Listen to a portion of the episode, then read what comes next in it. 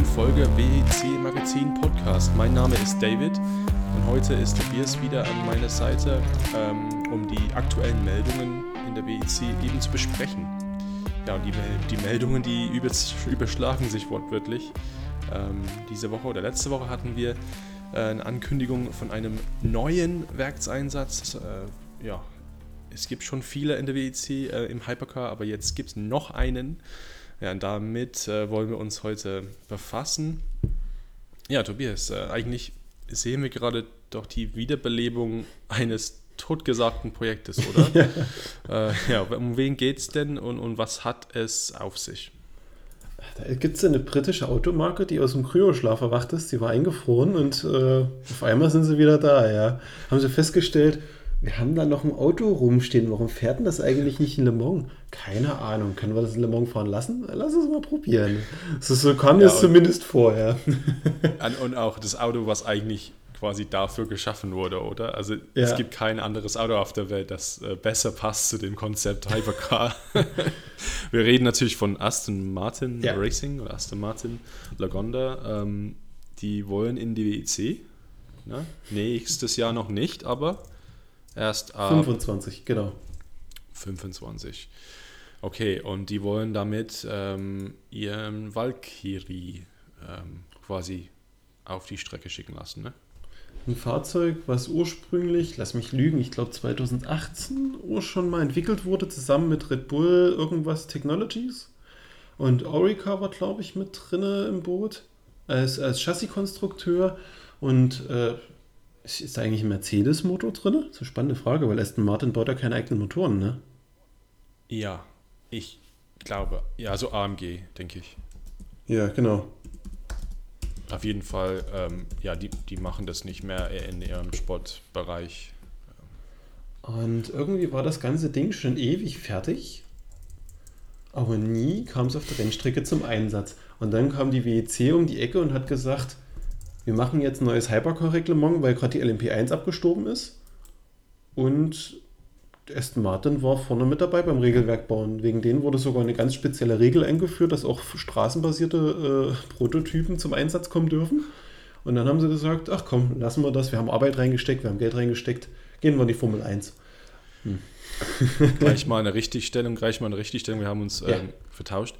Die GT3, der GT3-Motor ist von AMG ähm, entwickelt worden und von AMG quasi gekauft. Okay. Valkyrie hat einen Cosworth-Motoren. Nein. Ja, also. Ja, von dem habe ich ja lange nichts mehr gehört. Krass. Ich glaube, die machen vieles in der Hinsicht, dass die halt in dem im Hintergrund stehen und lassen ihre Motoren halt umbenennen ähm, für markentechnischen Sachen oder marketingtechnischen Sachen. Ähm, Genau, und die, die haben das entwickelt eigentlich äh, mit, der, mit dem Versprechen auch äh, in, in, die, in die WEC ähm, ein, äh, ja, also in der WEC ähm, ähm, ja, fahren zu wollen. Nicht? Also ähm, das war Plan, Covid kam dazwischen. Äh, ich glaube, während Covid wurde das schon abgesagt, oder? Nein, nein, das, Wie, also, das war 20 gewesen. Mm. Nee. Gab es dann eine Macht oder gab es dann genau. äh, Aston Martin wurde doch aufgekauft von dem, äh, äh, wie heißt Stroll. das? Genau, genau, Stroll. genau. Der hat Aston Martin gekauft und hat dann gesagt, ich kaufe jetzt, hatte ja Racing Point, was früher mal Force India war. Und wir machen ja, jetzt daraus ein Formel 1-Team, ja. Ja. Und die haben seitdem haben die de, das Auto ja fleißig verkauft. Ja, also viele von den, von den Teilen sind ähm, aus, ja, verkauft worden. Und ähm, die werden ja eigentlich hauptsächlich für so Track Days und sowas ja. äh, gebraucht. Ich meine, kannst du auch fahren, natürlich, auf Aber der Straße. Aber lass uns mal ganz kurz die, die Daten anschauen von dem Ding. Ja, gerne. ich habe da gar keinen technischen Einblick zum Fahrzeug, außer dass es straßenbasiertes Prototyp ist, ja. Ja, also wir reden hier von 6,5 Aston Martin Coldworth V12 Motor. Ähm, hat so 1160 PS runter, also 850, knapp über 850 kW. Ähm, ja, äh, hat ein Hybrid. Das, der, der, mhm. das Straßenauto hat ein Hybrid. ähm, mit Chaos und Energie ähm, wieder Rückgewinnung und so weiter. Ja. Ähm, also ist auf jeden Fall ähm, ja, Heckantrieb, ähm, ein, ein, ein Hypercar, ähm, wie ja, ein Hypercar seinesgleichen, sagen wir sag mal so. Ähm, wirklich so ein Konzept, was die ACO damals wahrscheinlich auch ähm, im, ja, im Kopf hatten, als sie die, das Reglement entwickelt hatten, denke ich. Ähm, genau, also V12, 6,5 Liter, 1000 PS ist schon krass, oder? Und ähm, wenn wir ja. schauen, ähm, was sind denn die Leistungsbegrenzungen für Hypercar? Ich, äh, weißt du das vom Kopf? Äh, 500 kW, glaube ich, ungefähr. 510. Überbrück mal kurz, ich, ich, ich rufe kurz meine Infoseite auf. Äh, sprich derweil mal weiter. ah, ja, ich schummel ja, weil ich vorhin gegoogelt habe. Also ich hatte ungefähr 510 kW im Kopf und ich wusste nicht, wie viel PS das sind. Das sind ungefähr 690 PS. Tatsächlich habe ich mir angewöhnt, nur noch in KW zu denken. Die PS haben bei mir im ja, Kopf schon gar keine Rolle mehr. Ja. Also 510, 520, 507 kW. Du hast, du hast eine 700 kW Begrenzung. Aber du darfst davon okay. nur 500 kW durch fossile Energieträger zugewinnen. 200 können durch elektrische Energieträger zugewonnen werden. Ja, okay. Und ähm, das Ding, das führt halt dazu, dass wir da bei diesem Auto ähm, muss es ja auf jeden Fall heruntergeregelt werden. Also da muss ein bisschen weniger als die Hälfte der Leistung raus. und ähm, ja, aber ähm, so wie ich das äh, verstanden habe, an die Ankündigung von Aston Martins bleibt alles wie es ist. Also wir haben einen Aston Martin Cosworth V12, also der Ton bleibt wohl so vielleicht nicht so krass. Also wenn jeder, der einen V12 mal gehört hat, ich denke mal zurück an die alten, da war ein Lamborghini-Motor in Formel 1 oder ein Jaguar ähm, Gruppe C Auto oder sowas, das ist ein AV12er. Ähm, ja, das wird auf jeden Fall unglaublich, glaube ich, für die Ohren. Also es wird, es wird aber mal spannend. Un unverwechselbar. Akustisch, ich hoffe, ich hoffe. Aber es wird auch spannend, finde ich, viel mehr von technischer Seite, weil machen sie es mit einem Hybridmotor oder wird das äh, rein nee. auf dem. Nee. Weil das, dann wären sie nämlich fast. Das allein. ist das Komische. Ja, ne? Weil das macht doch gar keinen Sinn. Weil klar, wenn ich jetzt das Feld durchgucke, also wir gehen mal die, die Liste der Hypercars von oben nach unten. Wir haben den Peugeot, ja. der hat äh, 700 kW System, also 500 kW Benzin und 200 kW Elektro. Der Toyota hat ebenfalls. Ist, ist das aber nicht, ganz kurz, ja. ist das nicht so? Ich glaube, es ist so, dass dann ähm, damit, also das, dann wäre die Hybridautos ja viel, viel schneller. Ich glaube, da muss, da, die können das darfst eine maximale du, du darfst eine maximale nicht ähm, ähm, überschreiten. Also wenn zum das Beispiel. Ist, das ist die Energiemenge. Es geht um den Aktivierungszeitpunkt. Ja, aber wenn du dann halt, du, du darfst eigentlich niemals 700 kW auf ähm, Leistung bringen. Du musst immer, da muss dann der Motor runterregeln auf 300 kW. Wenn du über 140 km/h bist. Genau, also du darfst eigentlich niemals über die, also du hast, ja, ich weiß, was du meinst. Du hast ja, ja theoretisch hast du 500, 510 kW für den Motoren unter 140 km/h und dann hast du die 200 zusätzlich. Aber wenn du die 200 zusätzlich da äh, mit äh, Leistung bringt, dann verschwindet 200 von den Motoren eigentlich. So, Aber du so hast ist es ja geregelt. entscheidenden Vorteil. Natürlich, hast, ja, gibt's an, die, auf jeden Fall. Äh, ja. die, Spit die Spitzenlast. Du hast ja so einen Peak-Moment, wo ja, beides ja. anliegt und du ja dann kurzzeitig die 700 kW voll ausnutzen kannst. Hast du also eine schnelle Kurve, ich denke jetzt an die Porsche-Kurven oder irgendwelche schnellen Kurvenkombinationen, wo du so mit über 140 km/h durchfahren kannst, kannst du quasi an dieser Grenze zwischen 120 und 140 kannst du ganz kurz die 700 kW und kannst das für Überholmanöver nutzen. Du kannst halt gezielter vorbeiziehen. Du kannst viel besser taktieren in meinen Augen. Dafür hast du halt mehr Kosten. Ne? Aber ich habe dich unterbrochen. Äh, die Autos, ja, Alles Toyota gut. Hybrid, Peugeot ja, genau. Hybrid. Also außer dem Peugeot und dem Toyota haben von den aktuellen Fahrzeugen sonst keiner dieses Kombisystem mit den 700 kW. Die anderen, die äh, ein Kombisystem haben, haben sie nämlich gedrosselt auf 500 kW insgesamt, Elektro und. Also die haben gar nicht diese Peakleistung, die haben das System von Haus aus reduziert.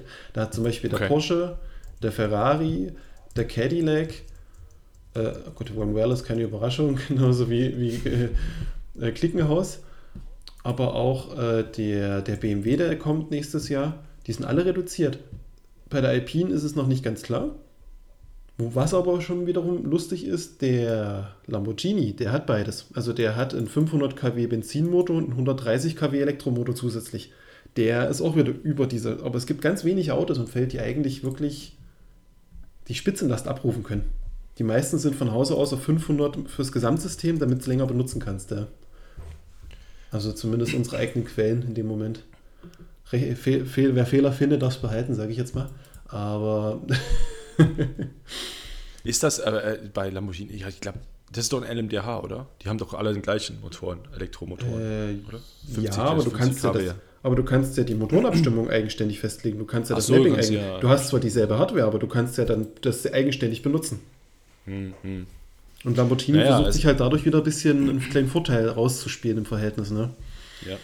Und die Vorteile, die, Vorteile, die liegen natürlich, also die, die Nachteile, äh, wenn man keinen Hybridantrieb hat, sind auch natürlich, was äh, Antrieb angeht. Also Toyota und Peugeot sind ja ähm, Allrad eigentlich. Ja. Und ähm, die LMDHs, Porsche ähm, und alle anderen LMDHs, die haben nur Heckantrieb und das hat im Aston Martin auch. Und ähm, das hat natürlich führt wahrscheinlich auch zu ja, Gewöhnheiten oder Sachen, die müssen das auf jeden Fall abstimmen, weil da ist der Reifenabrieb komplett anders als bei Hypercar. Vielleicht ich schlechter, weil du nur durch die Hinterräder den, die Leistung bringst. Ähm, Porsche hat das in Sebring ja gesehen. Also da waren, da waren die ja, ja. richtig schlecht wegen ähm, das sprichst, Das sprichst du mir gerade aus der Seele, weil wenn ein Fahrzeug wie der, der, der Aston Martin jetzt kommen soll, entwickelt ist mit einem Hybridsystem, damit er quasi ein Allrad hat, dann ist ja die ganze Gewichtsverteilung, die ganze Lage von Motor und Komponenten auf diesen Allradantrieb ausgerichtet. Da kannst du ja jetzt ja nicht also ich bin Laie, ne? ich bin jetzt kein Autobauer, aber du kannst doch meines Wissens nach nicht sagen, ich nehme jetzt einen Teil raus, lass aber alles so, wie es ist, dann hast du ja irgendein Ungleichgewicht dann im Vortrieb oder in der Kurvenlage, oder sehe ich das falsch? Ja, ich meine, die haben auf jeden Fall Zeit, das zu lösen und sie haben, ich denke mal, viel Spielraum, weil, weil die Motorleistung so hoch ist, ja. haben sie auf jeden Fall, okay, wo können wir dann ähm, Gewicht rausnehmen? Auf jeden Fall das äh, Straßenauto hat ja zwei Sitze oder ich glaube, ich weiß nicht, wie viele Sitze es hat, vielleicht vier, ähm, auf jeden Fall zwei. ähm, und ähm, das heißt ja, ein, ein Sitz kann ja raus. Ähm, ich glaube, man muss irgendwie Platz lassen für einen zweiten Sitz, aber der zweite Sitz muss ja nicht drin sein. Ähm, ja, du kannst dann damit spielen, ähm, wie, ja, wie, wie die Gewichtsverteilung ist und ja, äh, die haben jetzt was anderthalb Jahre, das jetzt auszutesten und die haben, glaube ich, auch viele Daten von den ganzen Track Days mit dem anderen Auto, obwohl, wie du meintest, vergleichbar ist es wahrscheinlich eher nicht, ähm, weil das äh, Hypercar für WEC wird ja komplett anders sein, ähm, wahrscheinlich nur so gleich aussehen und äh, gleiche Motoren drin haben.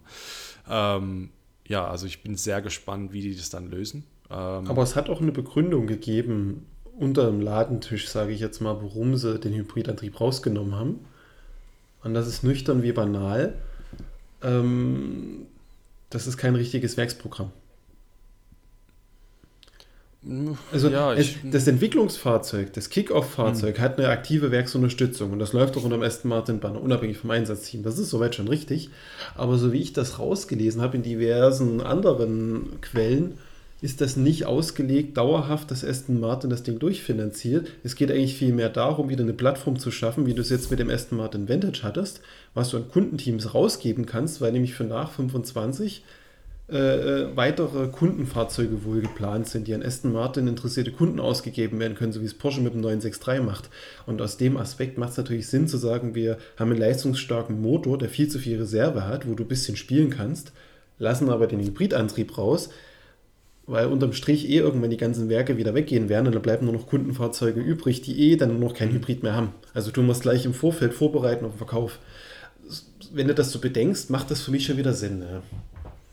Ich glaube, also ich habe äh, mal ein Interview mit dem, ähm, oh, ich weiß jetzt nicht mehr, wie er hieß, aber er ist ver verantwortlich für ähm, sportliche, äh, ja, die sportliche Seite von Aston Martin Racing.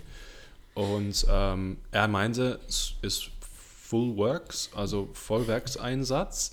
Aber da hast du natürlich recht. Ähm, das ist auf jeden Fall für Kunden ausgelegt. Ja, ja. also äh, die, die Toyota hat da eine ganze Truppe aus Köln, die alles dann mitmanagt und Peugeot das gleiche aus ähm, Sochaux oder wo auch immer die alle ähm, sind, ansässig ja. sind. Ähm, und die kommen mit zu den Rennen und betreuen alle Systeme und wissen alles in- und auswendig, ja. Ähm, bei den LMDHs hast du halt den Vorteil, und Aston Martin ist kein LMDH, aber da hast du bei den LMDHs den Vorteil, dass, dass der Hybridsystem relativ leicht, leicht zu managen ist. Da brauchst du nicht so viel Personal. Ja, und wie du meintest, Aston Martin kann das ähm, so machen und aufstellen, dass ein Kunde reinkommt und sagt, okay, wir wollen es machen. Ähm, es läuft dann äh, quasi, ich weiß jetzt, wir wissen hier nicht, wie das Team dann heißt, ob es jetzt Heart of, also das Team, das Einsatzteam ist schon entschieden, Heart of Racing macht gerade auch ähm, WEC, WEC-Einsatz für ähm, Aston Martin im GT-Bereich. Äh, und Ach, ja, die die können doch- auf jeden Fall Hatten die nicht Ja. das Northwest-Team übernommen von, Genau, von von äh, Paul Datalana, der sich sich so schruckartig so das, ausge... er, das erklärt, warum es diesen spontanen Wechsel gab und wahrscheinlich, weil der Preis gestimmt hat und die da einen guten Deal in der Mache hatten und könnten auf Basis dessen jetzt fortfahren. Jetzt macht das Ganze für mich auch Sinn. Ja, also Heart of Racing hat auf jeden Fall äh, große Pläne mit Aston Martin gehabt. Ähm, vorher waren sie schon eher im Porsche-Bereich, soweit ich so mitgekriegt habe, äh, unterwegs. Und ja, Aston Martin, ja, auf jeden Fall können sie jetzt diesen Einsatz betreuen, ohne jetzt spezielles Elektro-Hybrid-Wissen mit zu, mitbringen zu müssen. Und das deckelt natürlich die Kosten. Also ich denke, ich weiß jetzt nicht warum, also das wäre vielleicht eine Frage für Aston Martin, warum sie das wirklich jetzt schlussendlich ohne Hybrid auf die, ähm, ja, auf, in, in die Wege leiten. Anders kann ich mir es Ähm, nicht erklären. Wenn das aber Auto. das würde jetzt Sinn machen. Und aber ich ich spekuliere natürlich nur. Und, und ich habe noch eine Theorie, die das Ganze unterstützen würde. Jetzt, sag- da komme ich jetzt wieder so ein bisschen aus diesem klassischen Marketingblick.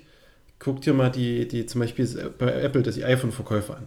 Die stellen jedes Jahr im September ein iPhone vor, hat eine bestimmte Anzahl an Farben. Und ich sag mal so nach einem halben Jahr ungefähr, meistens März, April, lässt dann das Interesse nach.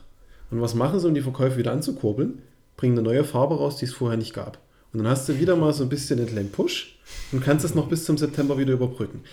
Mein Bauchgefühl sagt mir, der Aston Martin wird seit 2018 verkauft. Diese Trackday-Variante. Jeder, der Bock hat auf so eine Trackday-Variante, hat sich so eine Kiste gekauft. Der Markt ist so ein bisschen gesättigt und die haben jetzt alle den Trackday Aston Martin mit Hybrid. Und jetzt haben sie sich überlegt, hm, die haben jetzt alle Trackdays gemacht, die haben jetzt Bock auf mehr. Wir haben die Chance, den nach Le Mans zu bringen über das Kundenprogramm, wo wir genau wissen, die Werke gehen irgendwann wieder raus. Dort wären Plätze frei. Wären wir doch schön blöd, wenn wir die Karre nicht nochmal neu verkaufen. Einfach nur mit einer anderen Au- Ausstattung und einer anderen Vorbereitung, damit die Leute das Geld doppelt ausgeben für die Karre, weil die eh Bock drauf haben. Die kennen das Auto, die sind drauf eingefahren und die machen das auch wieder mit. Also das wäre jetzt so meine Herangehensweise, ne? Ja, ja, ja, auf jeden Fall. Also, ähm, ja, ich, ich freue mich auf jeden Fall ja, über den Einsatz natürlich. Also, Aston Martin, mal kurz persönlich von mir zu sprechen. Also, ähm, also da, wo ich herkomme, das ist eine kleine Stadt äh, in der Nähe von Birmingham, Coventry, heißt Kenilworth. Äh, da bin ich äh, aufgewachsen und ähm, so äh, gibt es so eine Straße, M42, das ist eine Autobahn, ähm, Richtung London. Und ähm, so zwei ähm, ja, Junctions weiter, also wie sagt man auf Deutsch, Ausfahrten weiter, Ja.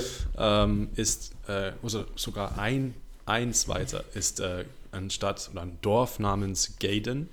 Und da ist Aston Martin Lagonda, die, die, die, also die Firma, Ach, ansässig. Ähm, also in Warwickshire, da wo ich, in der Grafschaft, wo ich aufgewachsen bin. Und da gibt es auch zum Beispiel äh, auch ein kleines Museum. Es gab da ähm, schon immer, also da war ich auch in den 90ern und habe so ein Land Rover ähm, Experience gemacht mit so Offroading. ja, genau. Also es liegt mir schon am Herzen, die Marke. Und ähm, da, da ist, da ist ihr, ihr Sitz quasi in Gaydon. Dann verstehe ich den Bezug, warum du da anderen Ja. Fokus drauf hast. Ja. Also es ist nicht nur Englisch, sondern wirklich äh, lokal. Also Ja, ProDrive cool. auch. ProDrive macht ja ähm, ganzen Einsatz für GT und ProDrive ähm, ist ah, das ist auch in Warwickshire. Ähm, ich weiß jetzt, ich muss mal ganz kurz gucken, wo genau ist das ist. Das Haus- und Ähm, Hofteam, so wie auf Kurs bei Ferrari. Ja, es ist, es ist in Bunbury, ja, es ist in Oxfordshire, also ein bisschen weiter, aber das ist auch nur ein Ja. Steinwurf eigentlich. Ähm, ja, genau. Und die, ha- ja, die haben auch so eine Teststrecke in Warwickshire. Geil. In, äh, ja. ähm, also deswegen ja, liegt es mir schon am Herzen ein bisschen. Das zu sehen, ist, ist schon so cool. Ähm, ja, vielleicht ein bisschen was zum Team, weil ähm, das finde ich auch interessant. Es kommen eigentlich alle aus dem GT-Bereich hauptsächlich und jetzt machen sie auf, jeden, auf einmal Hypercar. Ist ja ein Schritt, auf jeden Fall ein Schritt. Ich frage mich generell, wie's, warum Heart of Racing denn den Einsatz macht. Gerade wenn du sagst ProDrive und es gibt noch andere Teams, die irgendwo eine Verbindung ja, haben. ProDrive, halt, ne? ProDrive macht, glaube ich, kein sportliches, sportliches mehr, sondern eher so hinter den Kulissen. Aber die waren mal ähm, gewesen, ne? Die waren mal gewesen, auf jeden Fall. Ja. Die haben ja. auch ähm, viel Erfahrung im Rallye und, und in GC und so weiter. Ähm, ja, Heart of Racing. Ähm, ich fand es interessant, das äh, zu, zu herauszufinden, wer eigentlich dahinter steckt. Ähm, weil ähm, ich bin jetzt kein großer Gamer mhm. Ähm, persönlich, aber ich kenne so ein bisschen, was es so gibt und so. Ich habe schon von Steam gehört zum Beispiel. Ja. Oder Half-Life oder Valve. Von diesen Firmen habe ich gehört. Und Steam, Half-Life, Valve, dahinter steckt nämlich hauptsächlich ein Mann namens Gabe Newell. Und der ist der Besitzer von Heart of Racing. Also wenn du schon mal irgendwo Krass. ein Spiel auf Steam gekauft hast oder ähm, Half-Life oder Counter-Strike gespielt hast, dann hast du auf jeden Fall eine geschäftliche Beziehung mit Gabe Newell irgendwie über Ecken bist du eingegangen. ähm, ja, und das, steht, das ist quasi der Gamer-Team, finde ich. Also alle Gamers der Welt sollen eigentlich jetzt Heart of Racing-Fans sein.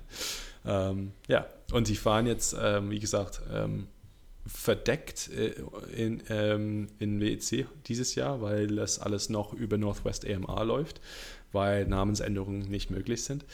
Ähm, fahren im IMSA. Ähm, Ian James ist so der Teamchef, der fährt gerade WEC, also der ist mit im, im GT-Auto im Moment in, in, die, in diesem Jahr.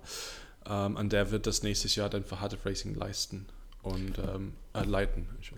Das ist eigentlich und, ganz, ähm, ganz ja. spannend, wo du das sagst. Da kommt mir nämlich gerade noch ein Gedanke. Ähm, ab nächsten Jahr haben wir doch keine GTE-Fahrzeuge mehr. No. Genau, wir haben GT3s. Und das GT3-Feld ist so voll, dass du aktuell eigentlich nicht mehr wirklich GT3s anmelden kannst, wenn du kein Hypercar dazu hast. Was wäre denn von der Theorie, nur mal die Theorie, dass Aston Martin an sich eigentlich gar keinen Bock auf das ganze Hypercar-Thema hatte, die Karre aber rumstand und Heart of Racing gesagt hat, wir haben jetzt das Northwest-Team gekauft, weil die richtig gut sind, aber die sind halt alle auf Aston Martin eingeschossen. Und wir wollen gerne mit Aston Martin nach Le Mans gehen. Aber wir brauchen ein Hypercar, um Le Mans machen zu können. Was wäre denn, wenn das Hypercar eigentlich nur das Mittel zum Zweck ist? Das würde erklären, warum nur ein einziges Hypercar für 25 zum Einsatz kommt. Quasi als Deckmantel, um den eigentlichen GT3-Einsatz, der nämlich jetzt bestätigt wurde, mit zwei Autos von Hard of Racing einsetzen zu können. Also ich weiß, ich bin gerade im Spekula Spekulationsmodus, nö, nö, aber... Also, das ist ein, ich sage mal, das ist ein hoher Preis, oder? für, für, für aber betrachte die Refinanzierung, dass es vielleicht noch andere Kundenteams gibt, die es am Ende dann wieder refinanzieren, die, die, die, das Auto dann kaufen, weil es ja fertig entwickelt ist und die sich opfern, das Auto mitzuentwickeln, ja. dann, dann ist es gar nicht mehr so schlimm von der, von der Finanzierung. Ich, ne? ich glaube, auf jeden Fall eins hilft dem anderen. Ja, auf jeden Fall. Ja. Das, dem, der andere hilft dem anderen. Also es gibt dann zwei Seiten. Ähm, ja, und auf jeden Fall ist das ja förderlich. Dann, dann gehen sie ja die ganzen Gespräche mit der ACO, gut, guck mal, wir haben doch so ein, ich meine, ich wäre schon ziemlich ähm, enttäuscht, wenn Aston Martin keinen Platz hat nächstes Jahr in der WEC und es Teams gibt, die in Aston Martin einsetzen wollen und die ACO sagt, nö, nö, ja. nö, ohne, ohne Hypercar geht das nicht.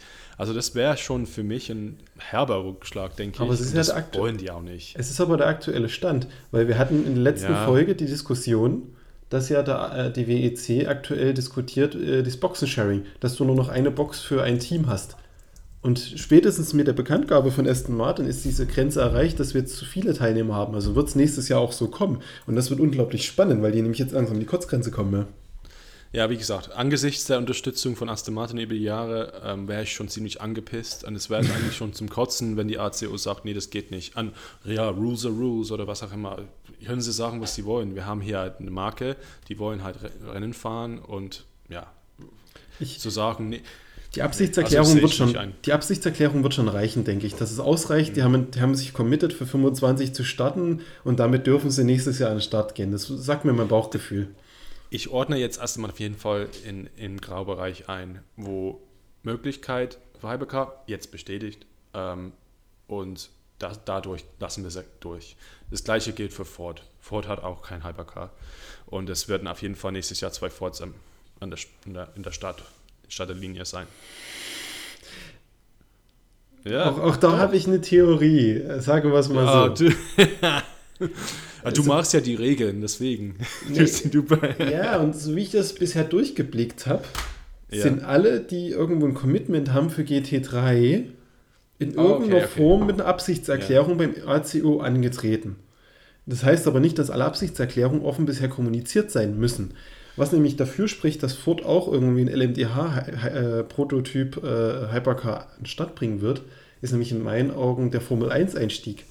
Die machen für Red Bull nur den Motor. Ähm, Aston Martin? Nee, nee Ford, Ford. Ah, Ford, ja, Entschuldigung, ja, ja Entschuldigung. Ford ja. macht ab 20, mhm. 25, 24, bin mir gar nicht sicher, machen die, den, ja. machen die den Motor für Red Bull. Ein reines, minimales Projekt, wo nicht so viel reinfließt, aber die Marke Ford draufklebt. Und jetzt ist ja gerade dieser Trend, da können wir vielleicht so ein bisschen überleiten in das Ganze, dass jetzt die Formel 1 Marken auch unbedingt in der WEC vertreten sein wollen und beide WM-Titel gewinnen wollen. Es wäre nicht absurd, dass Ford auch ein LMDH-Projekt schon in der Mache hat, aber noch so ein bisschen wartet, bis sie die Bühne für sich haben. Weil anders kann ich mir das nicht erklären, dass sie nämlich ab nächsten Jahr schon den Stadtplatz sicher haben bei so einer Nachfrage. Ja, das hat auch noch den Vorteil, es gibt dieses wunderbares Wort auf Deutsch, Synergien. Synergien. Ja, die, die Synergien. Oh, und das, ja. Die Synergien, ja, also Synergien. Ähm, die kann man ja ausnutzen, äh, indem man zwei Projekte gleichzeitig am Laufen hat. Da kann man ein bisschen so diese Kostendeckelung ja. in der Formel 1 umgehen. Es gab schon, glaube ich, von Mercedes, glaube ich, haben sie ähm, ein bisschen geschimpft, dass Red Bull wohl das umgeht, indem sie Geld eigentlich für die Valkyrie ausgeben, aber das fließt, oder nee, also mitfinanzieren, also das hatten sie ja mitgebaut, Red Bull Advanced Technologies. Und die bauen ja, Red Bull Advanced Technologies, die bauen ja auch noch das Wasserstoffchassis mit Oracle zusammen, was wir diese Woche gesehen haben. Und das würde Und vom Timing richtig gut passen. Weil mhm. stell dir mal die Zusammenarbeit Red Bull mit Ford zusammen vor. Und 25 kommen die Wasserstoffautos und Red Bull will so ein bisschen das, was sie entwickelt haben, nach außen tragen. Und Ford macht das als Markeneinsatz unter dem Banner aber von Red Bull, die das Ganze einsetzen. Das kann ich mir durchaus vorstellen sogar. Dass das jetzt natürlich nicht kommuniziert ist, weil das Wasserstoffauto noch nicht ready ist, ist mir natürlich völlig klar. Also wir klippen das jetzt, diese Aussage von dir, Tobias. Und entweder ist das die beste Vorhersage der gesamten Welt oder du liegst komplett daneben. Aber egal was, da bin ich gespannt. Max Verstappen hat gesagt, der will Le Mans machen. Ja. Und wenn der die wollen jetzt alle. Ja, das ist der Punkt. Und der Typ ist gerade so erfolgreich und bei Red Bull, die, die, die sind so abhängig von dem. Wenn er sagt, er will Le Mans machen und die haben so viel Mittel und Wege, wäre das abstrus, wenn das nicht passiert. Gerade Ford ist dabei, Red Bull ist irgendwo mit dran. Alle haben sich schon Zuarbeit gemacht. Ihr müsst bloß noch das Ding zusammenschnüren. Und dann hast du einen richtig geilen Wettkampf. Du hast Ferrari, du hast Aston Martin, du hast ähm, jetzt theoretisch dann Ford lass mich lügen, habe ich jetzt noch jemanden vergessen? Marken, die in der Formel 1 und in Alpine? Ja. Das wäre das erste Mal in der Geschichte der Neuzeit, dass eine Marke die beiden großen WM-Titel gewinnen kann. Und diese Titel, das wurde bisher noch nie geschafft. Und du hast dann vier oder fünf Hersteller, Honda versucht es ja auch, die das versuchen die Weltmeistertitel zu sammeln. Das ist schon cool. Das ist wie so ein eigener neuer Beginn von so einem neuen Grand Slam, sag ich mal, weißt du? Ja, wo, wo beide Serien halt gleichzeitig laufen. Oder, genau. oder es kann, ich meine, WC, da habe ich auch selber Kritikpunkte ähm, am Betrieb, also am Rennbetrieb und so weiter. Ähm, aber Formel 1, äh, also ich, ich flüster vielleicht, es läuft so ein bisschen in Richtung Entertainment, oder? Ich höre dir mal also ein bisschen, bisschen leise zu, ja. ja, ich sag's leise, wie gesagt, es ist ein bisschen mehr Entertainment als, als Racing, oder? So bisschen, es seht ja. eigentlich nur das, was auf die Strecke vor den Kameras passiert, aber so die Reinheit des, wir sahen, das, das perfektes Beispiel war doch 2020 mit dem 2020, 21 vergessen, habe schon wieder gelöscht aus meinem Gehirn äh, wie Hamilton diese WM verloren hat. ähm, ja, genau. Und, und vielleicht als Gegenpol dafür bieten wir, also sag mal jetzt das, das wir im Sinne von der WEC, die WEC bietet das natürlich an. WEC bietet quasi einen Rennsport an, was nicht so ja, ähm, ausdauernde Motivation braucht, weil es nicht so einen Unterhaltungsfaktor bietet. Ja, Unterhaltungsfaktor, genau. ja, also, äh, ja, ich meine, Unterhaltung ist halt relativ, nicht? Also es gibt halt Unterhaltung und das, das, da, da Leute, Leute gucken halt Drive to Survive und dann sind bei Las Vegas Grand Prix und bezahlen halt vierstellig für, für eine Karte. Und das ist halt, ja, ja total, ich fanden sie total geil. Ähm, aber das ist halt für andere Fans von Motorsport, die vielleicht schon mal in der Formel 1 verliebt waren, das ist für die halt nichts. Vollkommen. Ja. Bestes ja. Beispiel ist das Katarin. Ich hatte, das kannst du ja kostenfrei auf YouTube verscheugen. Wo ich mir so dachte, das würde ich mir von der WEC mal wünschen. Ähm, ich hatte es probiert, hat aber nach einer halben Stunde wieder ausgemacht. Das war, weiß ich nicht, da fehlte mir so ein bisschen der Catch. Das, das hat mich nicht mitgenommen. Das war so, weiß ich nicht. Irgendwie fühlte ich mich da zu alt dafür. Das ist nicht mehr so das, wie ich es kenne. Ja, gut. Jetzt im Titelkampf, da bin ich dabei. Also ich war bei 2020, wann auch immer das war, ähm, diese Rennen einmal in Saudi-Arabien mit dem ganzen Ausbremsen und so und, dann Saisonfinale Abu Dhabi, wo es ähm, ja wirklich um alles ging. Da war ich ja dabei, aber wenn es halt so ist, dann selbst wenn die WEC langweilig ist, dann kann ich das gucken. Also, ähm, weil mich ähm, das begeistert und die Autos mich interessieren und so weiter und so fort. Aber Formel 1, da bin ich leider verloren. Aber es ist ja ein anderes, wir müssen uns ja gar nicht darum kümmern. Also. ja, um, zum ersten Martin ist es interessant, dass das das erste Hypercar ist, was in IMSA auch ähm, dabei äh, sein wird. Bisher haben wir in IMSA nur die LMDHs und wir haben jetzt ein Hypercar in IMSA. Ein Heart of Racing macht beides mit zwei unterschiedlichen Einheiten. Einmal Europa-basiert, damit sie die ganze Fracht mitnehmen können von mhm. Katar. Und einmal USA-basiert. Also sie machen Full Season, Full Works, beide Serien. Ein Auto natürlich nur bisher. Ähm, warten wir noch ab, was das, ja, wie sich das entwickelt. Ähm, und ich finde es interessant, weil wir haben das noch nicht gehabt, dass in Imsa ein Hypercar fährt. Ähm, wohlgemerkt, ähm, wenn wir jetzt einen Hypercar haben in dem Ausmaß wie Aston Martin, ohne Hybrid ist natürlich viel bei, ähm, einfacher auszugleichen mit der Leistung, weil die anderen sind ja auch alle nur Heckantrieb. Also ja. Heckantrieb gegen Heckantrieb ohne Hybrid ist eigentlich relativ leicht, äh, dann Balance äh, Performance zu finden. Aber ähm, vielleicht ebnet das ein bisschen den Weg, dass wir mehr Hypercars äh, nach Amerika ähm, äh, dass wir da mehr Hypercars in Amerika sehen werden. Ähm, und vielleicht ja. ebnet es auch den Weg für mehr straßenbasierte Hypercars generell im WEC-Kosmos. Ich denke jetzt an den Königseck zum Beispiel. So ganz Pagani, unverbraucht. Sowas. Ja, genau, diese ganz unverbrauchten Dinge, ein Maserati oder sowas. Oder selbst so da haben wir wieder dein Lieblingsthema. Ist, äh, Mercedes äh, hier One Project, irgendwie hieß denn das Auto, dieses AMG, irgendwas 1, keine Ahnung. Es tut mir leid. Ja, ja. Nicht so ein Konzept, ne? Hm. Ne, die gibt es ja wirklich. Ach so, ja, ja. Mhm. Genau, diesen, diesen, diesen Hypercar von Mercedes. Da gibt es ja ganz viele, die sich bisher noch nicht getraut haben, das in die WC mhm. zu bringen. Aber das Regelwerk sieht das jetzt seit 2020 vor. Und Aston Martin wird das, das erste Mal einsetzen. Und was besonders spannend ist, dass ja dann die eine andere Art und Einstufung von BOP haben, weil das ja ganz anderer Typus im Regelwerk ist. Da gibt es ja noch keine Referenzen. Wie wird sich das ja. schlagen? Haben die Vorteile oder haben die Nachteile? Also, auch wenn ich ein bisschen belächle noch das Aston Martin-Projekt, ich bin doch sehr gespannt, weil es viel Änderungen mit reinbringen wird. Ja, und ähm, für mich auch so ein Riesenvorteil, dass, also, ja, Hybrid ist halt auch wichtig, finde ich, und Werkseinsatz ist wichtig, aber wenn ein Auto so leicht ist, zu verkaufen und, und so einzusetzen von einem privaten ja. Team und man Kundenautos, Kundenautos, das ist unglaublich wichtig, dass man Kunden, dass Kunden Autos kaufen können. Deswegen ist LMP1 doch gescheitert eigentlich ja. LMP1 Hybrid. Azio hat jetzt nicht so unbedingt geholfen, aber ähm, ich hatte das, glaube ich, äh, mit Dominik damals vor sechs Jahren, als wir, ähm, wir waren damals am ähm, Sachsenring und wir hatten das Rennen aufgepasst in, in Kota und wir hatten eine gleiche Diskussion. Wo sind halt zum Beispiel die Williams und so weiter, die halt jahrelang dort in der Formel 1 sind?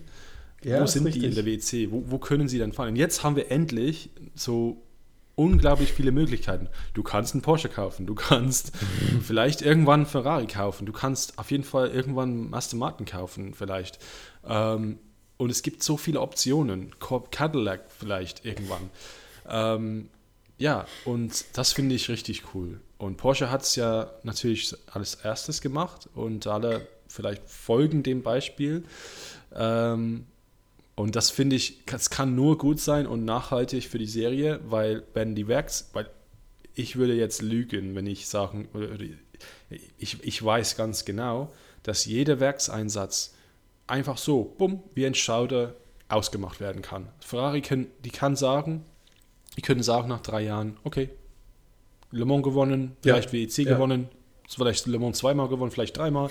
Okay, jetzt machen wir Schluss. Peugeot, vielleicht nächstes Jahr klappt es nicht äh, mit dem Evo, mit der Evo-Version. Und dann sagen sie, okay, hat nicht geklappt, das war's. Das kann so schnell aus sein, aber das Ding ist, es ist jetzt egal, weil es gibt so viele Marken und es gibt so viele Möglichkeiten für Kunden, die wirklich nur Rennen fahren wollen, ähm, wegen des Rennens und nicht wegen des Verkaufs von Autos, weißt du?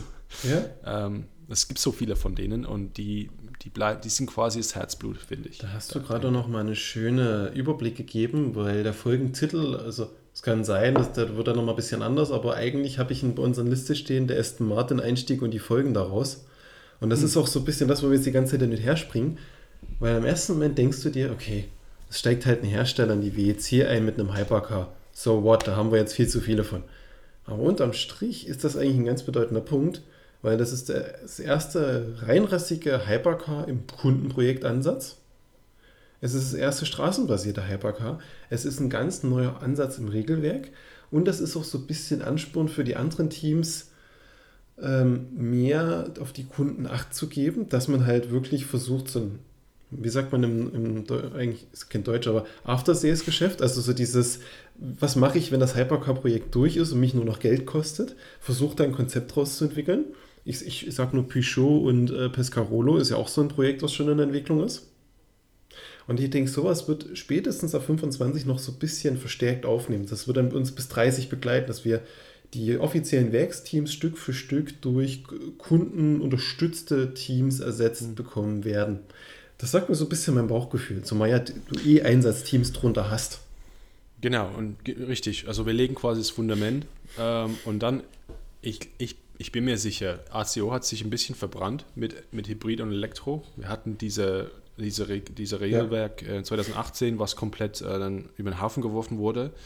Ähm, quasi rausgebracht, Porsche äh, und alle anderen nö gesagt und die ACO so, oh scheiße, okay, müssen wir was anderes machen. Und dann irgendwie über Ecken sind sie doch zu einer, finde ich, richtigen Lösung gekommen. Und jetzt haben wir den Basis, eine Basis und dann kann die Entwicklung mit Wasserstoff anfangen. Also das haben sie auf jeden Fall sich auf die Fahne geschrieben, wie wir es schon mal in Wasserstofffolgen ge gesprochen haben. Also die können dann wirklich Fahrt aufnehmen, dann geht's auf, ja. De- Deine Aussage hat mir gerade so ein bisschen einen Gedankengang gebracht. Denk mal zurück an diese Gruppe C-Zeiten. Was ist denn am Ende vom Tag passiert? Die Werksfahrzeuge wurden durchrecycelt zu den Kundenteams und die Werke haben sich neue Spielfelder gesucht. Und wir reden über die magische Jahreszahl 25. Die Wasserstofffahrzeuge, die ab 25 eingesetzt werden, werden zu Beginn E-Einheitsfahrzeuge sein. Das heißt, unterm Strich erwartet uns ja eigentlich eine neue Klasse. Oder zumindest eine Subklasse. Was wäre denn, wenn das Thema GT3, ich sag mal so bis 26, 27 nur ein Platzhalter-Thema ist, was man nutzt, um die Kundenteams bei Laune zu halten? Und die Werksteams, die Hypercars und die LMDHs, die jetzt dann ausentwickelt ja sind zu dem Zeitpunkt, weitergegeben werden und wieder eine neue Spitzenklasse uns erwartet, wo nur wasserstoffgetriebene Fahrzeuge zugelassen sind, wo die Hersteller sich wieder versuchen können, was ja auch aus den ihrer Marketing-Sicht Sinn macht, äh, Forschung und Entwicklung, äh, heute testen, morgen verkaufen nach diesem Motto, kann ich mir tatsächlich gut vorstellen, dass wir gerade so ein, diese Übergangsphase vorbereitet wird, ohne dass es offen einer kommuniziert, dass das GT3-Thema uns gar nicht so lange begleiten wird oder vielleicht in einem Dreiklassensystem, wer, wer weiß, ne? Ja, wer weiß. GT3 ist halt auch so, hm, Da. so gut. Ja, ist auch da, ja. es ist jede, jederzeit einsatzbereit. Es gibt Genau. abertausende GT3-Autos, die jederzeit dann rein, raus, egal. LMP2 haben wir ja auch bereit. Also wenn irgendwas fehlen sollte, wenn irgendwas nicht äh, mehr da ist, Gott, mein Gott, holen uns nochmal 20 LMP2-Autos rein und gut ist. Oder ich meine, das Ja. äh, vielleicht geht das nicht für nicht für immer gut, vielleicht, aber nächstes Jahr zumindest in äh, ELMS und Asian Le Mans Series und IMSA, da ist der LMP2-Feld riesig. Also äh, Vielleicht sehen, wir, jeden Fall noch. vielleicht sehen wir die auch irgendwann, die Hypercars in der ELMS, wenn wir dann die Wasserstofffahrzeuge in der WEC haben. Weißt du, was ich meine? Dass du das Ja. komplett durchrotiert. Weil wenn die Ja. wirklich, du hast beim Hypercar ja das Schöne, warum das funktioniert, einen fixen Kostendeckel. Verschiedene Konzepte. Du hast jetzt einen riesen Katalog an Fahrzeugen, such dir das raus, womit du klarkommst als Team. Ne? Und das ist eigentlich das Schöne. Und sowas wie Aston Martin leitet jetzt gerade schon wieder so ein bisschen in die nächste Phase über, was Porsche ja auch schon macht mit dem 963. Der Hauptgrund, warum sie es machen. Damit die Kunden Fahrzeuge das dann kaufen. Ja. Na, was kommt nach GT3? Das ist schon fast wieder eine eigene Folge. Ja. Gut, aber wir wollen jetzt nicht so weit in die Zukunft denken, vielleicht. Na gut, es macht eigentlich auch Spaß, weil es ist so vielversprechend, nicht? Wir können das Thema vielleicht heute abschließen mit einem kleinen, lustigen Ane- Anekdote von diesem Formel 1 Katar-Wochenende, was wir vorhin schon mal erwähnt hatten. Ja. Wir hatten doch diese, diese Verknüpfung, dass Aston Martin als Formel 1-Team jetzt auch WEC macht. Angeblich gibt es wohl aktuell Gespräche zwischen Toyota und McLaren. Mhm. Dass Toyota wohl Formel 1 machen möchte. Ausmaß ist nicht bekannt. Ich kann mir vorstellen, dass es erstmal eine reine Motorengeschichte geht. Dass die quasi Motor bauen wollen. Das kann ich mir durchaus vorstellen. Ich glaube nicht, dass sie McLaren als Team an sich übernehmen. Wobei das auch denkbar wäre, da McLaren gerade generell sich ja im Ausverkauf befindet so ein bisschen. Aber da scheint wohl irgend so ein Synergieeffekt zu existieren, weil da gab es eine Meldung, dass wohl im Toyota Windkanal in Köln die McLarens zum Beispiel für die Formel 1 getestet werden. Und im Gegenzug hat jetzt rein zufällig der Toyota Ersatzfahrer, der ja in Fuji gefahren war, Mhm. der Rio Harakawa, Nee, das war der Miyaki oder irgendwas. Der ist doch äh, Ferrari gefahren. Ja, genau, genau. Ja. Und der, der ist jetzt bei McLaren als. Test- und Ersatzfahrer. Und du, du verstehst, worauf sich die Verknüpfung so ein bisschen, da bereitet sich gerade irgendwas vor. Also es gibt auch die andere Richtung. Es gibt nicht nur alle in die WEC.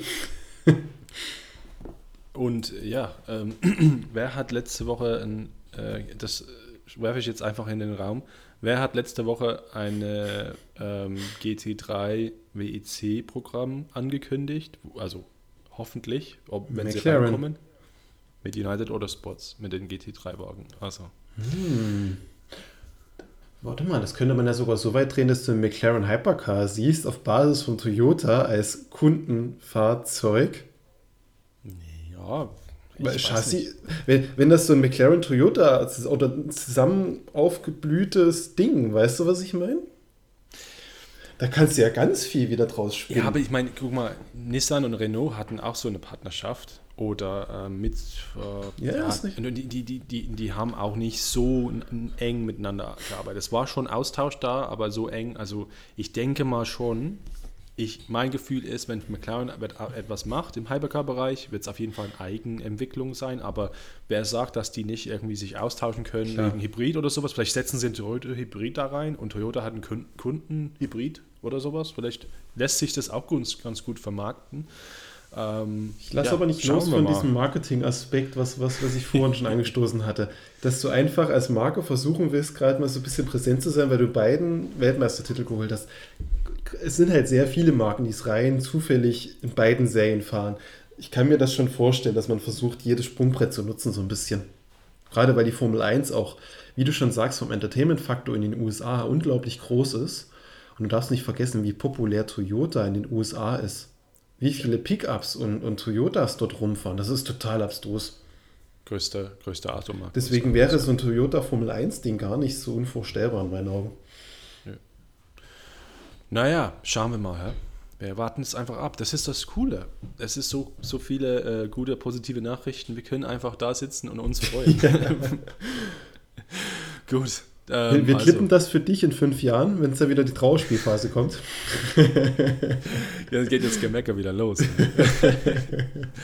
Alles klar, Tobias, dann sage ich vielen Dank und ähm, ja, und euch auch vielen Dank und ähm, ansonsten schönes Wochenende und wir hören uns nächste Woche. Bis dahin. Tschüss. Bis dahin. Tschüss.